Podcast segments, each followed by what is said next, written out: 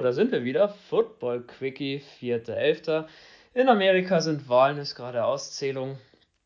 War eine hohe Aktivität auch von den NFL und von den NFL-Spielern da. Darüber wollen wir aber gar nicht sprechen heute, nämlich am 4.11. war noch was ganz was anderes. Die NFL Trade Deadline. Und wie in der letzten Football Quickie Folge schon versprochen, geht es heute darüber, was ist noch so passiert. Darüber wollen wir jetzt mal ein bisschen eingehen. Warum wir? Ich mache das natürlich nicht alleine. Ich darf das selbsternannte Pendant zu Andrew Luck begrüßen. Jules, habe die Ehre. Hi. Servus. Alles klar bei dir? So. Bei mir alles bestens. An die Community Phil lässt sich heute entschuldigen. Ist leider nicht mit dabei, aber dann machen wir zwei uns das recht gemütlich hier und wollen mal ein bisschen bequatschen, was dann in letzter Woche bzw. gestern noch so passiert ist. Absolut. Viel war ja nicht, aber ein bisschen was ist ja dann doch noch passiert. Genau, also muss, kann ich gleich vorweg mal sagen, oder so mein Empfinden, genauso wie letztes Jahr, die Trade Deadline dieses Jahr war mal wieder ein bisschen mau, ein bisschen langweilig, nicht viel passiert. Aber was passiert ist, die Saints haben zugeschlagen, haben für mich, also dass die Saints was machen, nicht zwingend überraschen, allerdings die Position. Jules, willst du uns zu unserem neuen Spieler, zu unserem neuen Linebacker bisschen was erzählen? Wer ist es, wo kam er her, etc. pp? Ja, wir haben nämlich Quan Alexander, Linebacker von den San Francisco 49ers für einen Conditional Fifth Round Pick und Kiko Alonso ähm, bekommen. Ähm, sicherlich eine Überraschung, dass wir uns auf der Linebacker-Position verstärken. Eigentlich eine Position, wo wir eigentlich relativ gut waren über die letzten Jahre, aber das ist auch so ein bisschen die Ideologie von John Payton und Mikey Loomis. Ähm, die Position, wo wir gut sind, sprich Linebacker Core, äh, Offensive Linemen, dass wir uns da stetig versuchen zu verbessern, damit wir das Level halten können. Mhm. Äh, haben wir dazu ein bisschen was ausgeschrieben. Die 49ers schlucken 6,9 Millionen an Dead Money. Ähm, Quan Alexander kostet uns 3 Millionen, knapp eine Million bekommen wir oder sparen wir, nachdem wir Kiko Alonso abgegeben haben. Er hat 2 Millionen garantiert dieses Jahr, das ist ein bisschen als Verletzungsrisiko, dass das gedämmt wird und kann nach dieser Saison ohne Cap-Probleme entlassen werden. Wo ich sagen muss, sehe ich die Saints im ersten Moment als Gewinner von der ganzen Track-Geschichte, weil Kiko Alonso ja bisher auch durchgehend verletzt war und nicht viel spielen konnte. Genau, also ich glaube, dass es ein, ein Trade war, wo die Saints nicht wirklich viel verlieren können. Dazu, dass sie einen Conditional Pick gegeben haben, glaube ich, dass es ein auch für, fürs Cap Room, fürs Cap Space äh, ein Trade war, der die Saints jetzt nicht wirklich sehr belastet. Genau, und weil jetzt du sagst Conditional Pick und vielleicht fragen sich ein paar draußen, was heißt das eigentlich? Dazu kommen wir später, dass wir euch so ein paar Begriffe rund um die Picks und auch ums Capspace dann noch erklären. Ähm, zweite wichtige Personalie, die geklärt werden konnte, ähm, die in Amerika wohl auch nicht so heiß gehandelt wurde wie jetzt zum Teil in den deutschen Medien. Michael Thomas bleibt und ich muss sagen, ich bin froh drum, dass das Thema jetzt vorbei ist und Michael Thomas im nächsten Spiel gegen die Bucks voll konzentriert angreifen kann und liefern wird.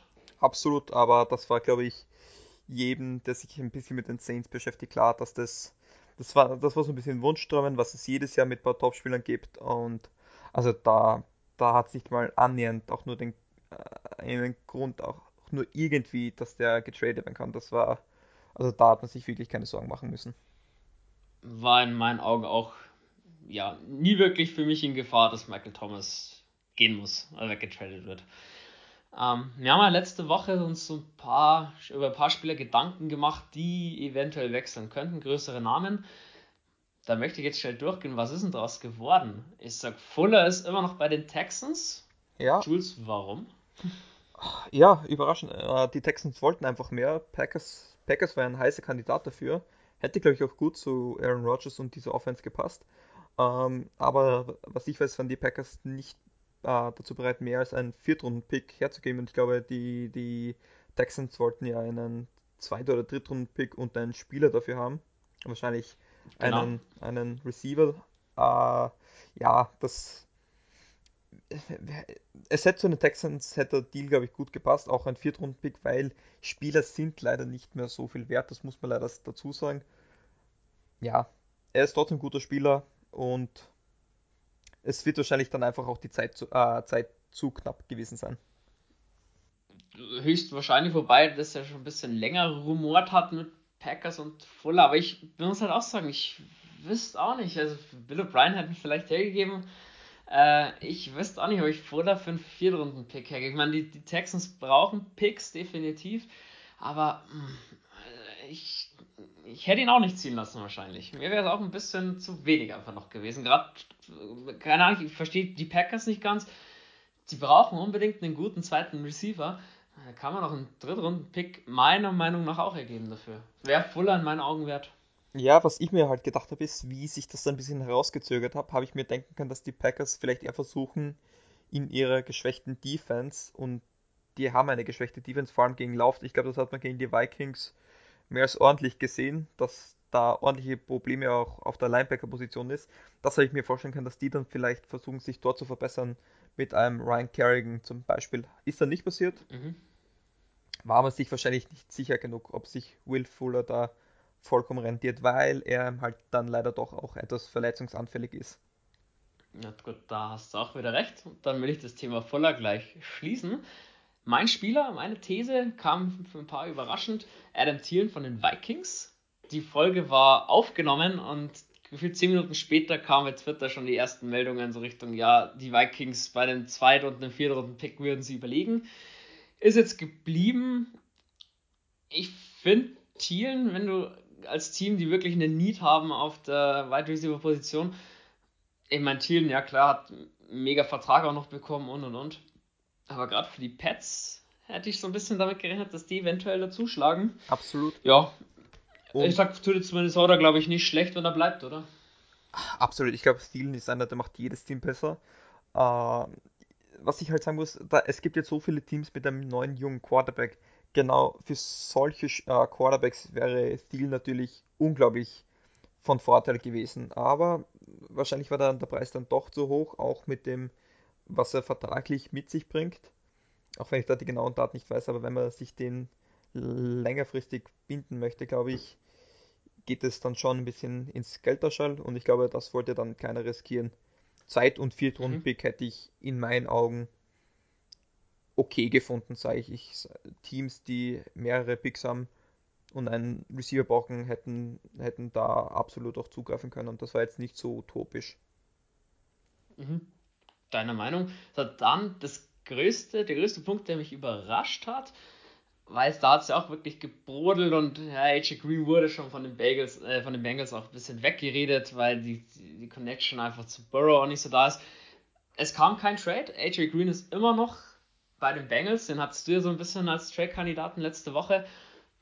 Kannst du dir da vorstellen, warum da nichts zustande kam oder dass man sich wirklich mit AJ Green gesagt hat, hey, er konzentriert sich wirklich voll auf die Bengals und das, ja, es ist wieder alles irgendwo, alles in Ordnung.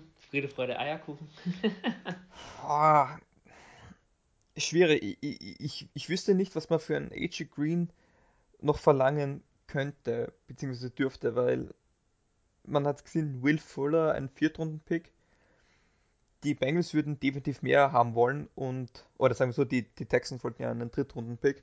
Ähm, ich weiß nicht, was man jetzt noch äh, für AJ Green bekommt und ich glaube, dass ihnen das einfach nicht wert gewesen wäre. Ich glaube, es hat sicher Angebot gegeben, Angebote gegeben, das kann ich mir gut vorstellen, aber ich glaube, mhm. dass die einfach zu weit voneinander entfernt waren.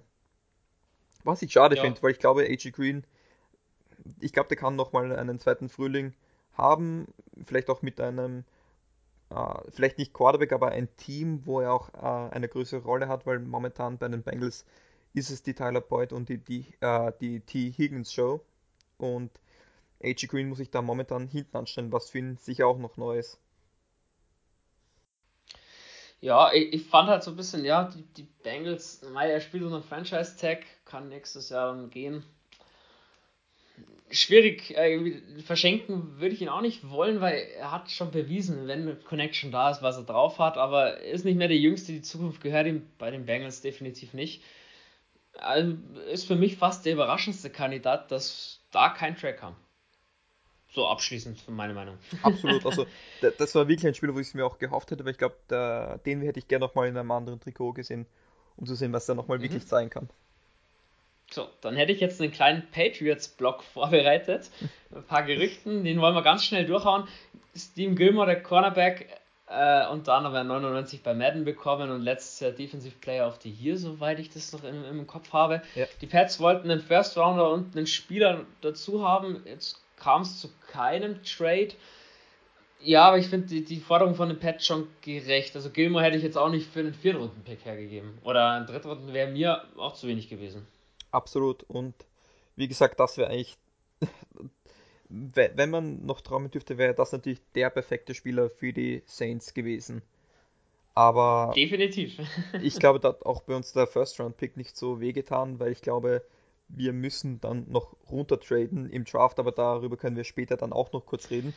Genau, also Cap ist ja bei uns auch schwierig. Die Patriots haben sich dafür auf einer anderen Position ein bisschen verstärkt. Es gab einen Trade mit den Dolphins. Ja, Magst du uns da ein bisschen in, was dazu erzählen? Interessant, dass es da innerhalb der Division zu einem Trade gekommen sind. Und zwar haben die, die Dolphins äh, Isaiah Ford, Wide Receiver zu den Patriots, äh, getradet für, ich glaube, auch einen Spät Conditional Pick. Äh, das habe ich jetzt nicht mehr ganz im Kopf. Aber mhm. jedenfalls war das klar, dass sich die Patriots vor allem auf der Receiver-Position, na, nachdem äh, Julian Edelman nun auch auf IR ist, die müssen sich da ver verbessern, weil man sieht, es funktioniert in der Offense nicht mit Cam Newton und was man jetzt braucht, ist offensive Waffen und Bill Belichick ist ein sehr erfahrener Coach, er kennt die Dolphins in- und auswendig und er wird wahrscheinlich irgendwas in Isaiah Ford gesehen haben, wo er sagt, da ist es das geringe Risiko wert. Und haben. Mhm. Äh, genau, grätsch gleich noch rein, weil du meintest, Edelman ist auf IR. Magst du uns kurz erklären, was ist IR? Was ist die IR?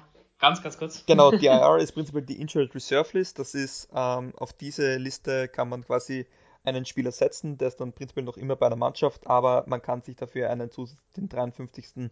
Rosterplatz wieder einen Spieler dazu holen.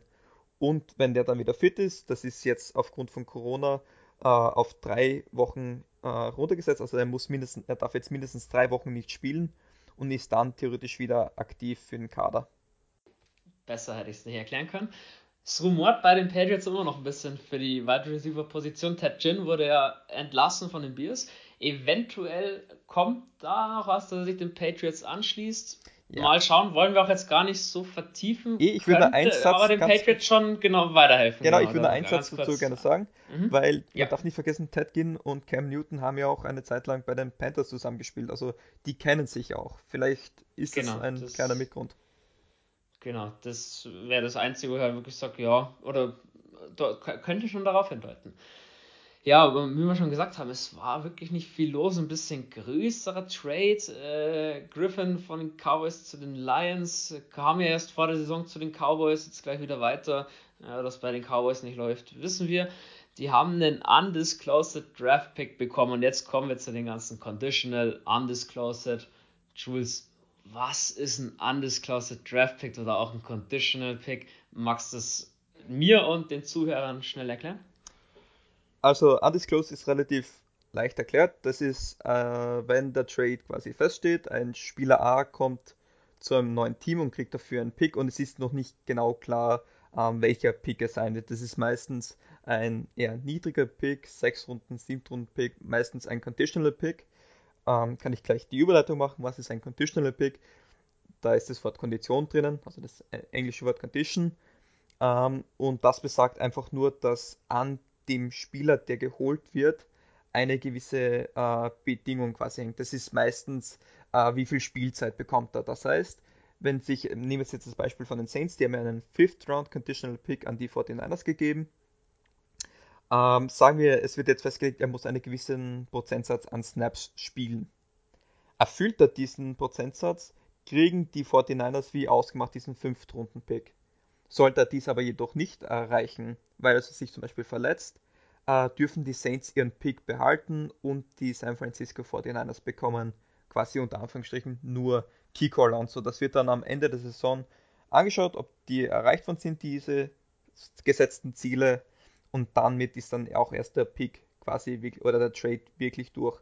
Was natürlich nicht passieren mhm. kann, dass aus irgendeinem Grund äh, Quan Alexander dann zurück zu den 49ers geschickt wird. Das, also er ist fix bei den Saints. Also die, die Rolle des Klugscheißers bzw. des Experten füllst du bombastisch aus. danke, danke. Na, genau, dazu sei noch gesagt, genau, muss nicht zwingend an Snaps gebunden sein, kann auch gewisse Anzahl an Spielen sein. Genau, also. Interceptions, gefangene Touchdowns, die gibt's. Wir sind beide keine GMs, aber die, denke ich, kannst mit allem Möglichen das, äh, ja, dran festmachen. Ich glaube, bei, bei Alexander wird es viel sein, äh, bei wie vielen, an wie vielen Spieltagen ist er aktiv im Roster, weil er ist ja, er hat ja verletzungsbedingt da gewisse Vorgeschichten. Ich glaube, das, das sind relativ irrelevante äh, Bedingungen meistens. Genau. So, jetzt haben wir noch knapp vier Minuten. Wir sind jetzt schon eigentlich mit den wichtigsten Wahnsinn, Punkten zur Trade Deadline durch. Ja, es ist brutal. Ähm, jetzt kam dann noch so ein bisschen die Frage auf, ja, Trade Picks bei den Saints, wie schaut es in der nächste für einen Draft eigentlich aus? Ähm, jetzt mal angenommen, wir müssen den fünften Runden Pick abgeben an die 49ers. Dann haben wir nächstes Jahr alle Picks noch bis auf den fünften Runden und den sechsten Runden Pick. Der sechste Runden Pick ging für Tommy Stevens in diesjährigen Draft darauf, dafür, dass wir dann in, der siebten Runde ihn wählen durften. Äh, ja, dann eine kleine Voraussicht oder möchte ich gleich vor, vorweg was sagen. Ähm, zum Trade, genauso wie dann zur Cap-Situation, zu eventuell Verlängerung von Spielern etc., kommt in der Offseason, also nach den Playoffs, die eine oder andere Sonderfolge, dass wir natürlich da auch was für unsere Hörer haben. Ähm, deine Meinung gleich mal ganz kurz wie Trade Richtung ein bisschen eine kleine, eine kleine Voraussicht. Was meinst du? Passiert da noch was bei den Saints, dass man sagt, man gibt noch Picks irgendwie ab oder dann auch vielleicht im Draft dann noch ein Pick ab? Uh, das ist immer ein uh, bisschen gebunden auch an der momentanen Situation. Was sind die Needs und wie schaut das Cap Space aus? Weil das Cap Space, das erkläre ich auch noch ganz kurz, es ist vorgegeben, anders im Fußball, uh, darf jeder Verein in der NFL für ihre 53 Mann-Spieler, also für den Kader, einen gewissen Betrag ausgeben. Das ist das, das ist das verfügbare Geld und wie sie es dann aufteilen, bleibt ihm halt jeder Mannschaft eigens davon überlassen.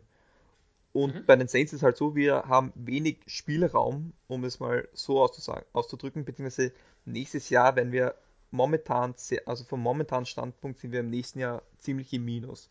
Das heißt, wir müssen jetzt irgendwie Platz schaffen.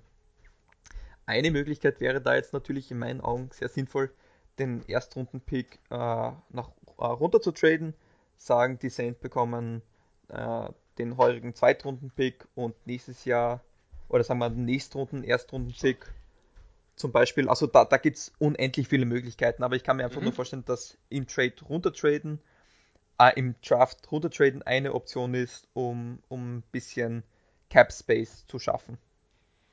Genau, jetzt sage ich, es ist gerade Two-Minute-Warning hier. Was haben wir nicht mehr lang. Glocke? Ja, genau. ich arbeite dran beim nächsten Mal. Vielleicht können wir da irgendwie was einbauen. Oder hier, unser Mastermind beim Schneiden, Erik, vielleicht kann der das noch mit einbauen. Ja, es ist fürchterlich, ähm, wenn ja, ich also, einmal zum Reden beginne, ich höre nicht mehr auf, leider. Ja, es gibt halt so viel zu besprechen. Ähm, ich, ich möchte abschließen, Richtung Cap, Richtung Trade natürlich in der Offseason kommt da was, weil gerade diese ganze Cap-Situation in der NFL, ich meine, Loomis und Peyton sind da wirklich keine, keine blöden Köpfe, würde ich jetzt mal sagen. Die haben da einiges schon rausgeholt. Es gibt so viele Variablen, die man da beachten muss. Da filmen wir auf jeden Fall mal eine ganze Stunde damit. Jules, ich bin durch. Ich bedanke mich für deine Expertise. Ich bedanke mich vielmehr für deine wunderschöne Moderation. Ja, vielen, vielen Dank. Ähm, ist ja Community, nicht so, als hättest du wenn, keine Ahnung oder so. Ja. so ist ja nicht. Genau, genau, ja, ja. Ähm, an die Community, wenn ihr irgendein Thema von uns besprochen haben wollt, Regelkunde, sonst irgendwas, wo ihr sagt, oh, da blickt jetzt gar nicht so durch und ihr findet dazu nicht wirklich Infos, die euch weiterhelfen, einfach auf den bekannten Kanälen uns anschreiben. Und wenn das nächste Mal was Größeres in der NFL passiert oder es etwas zu besprechen gibt, gibt es den nächsten Football-Quickie. Bis dahin verabschiede ich mich, habe die Ehre und who dat? Who dat?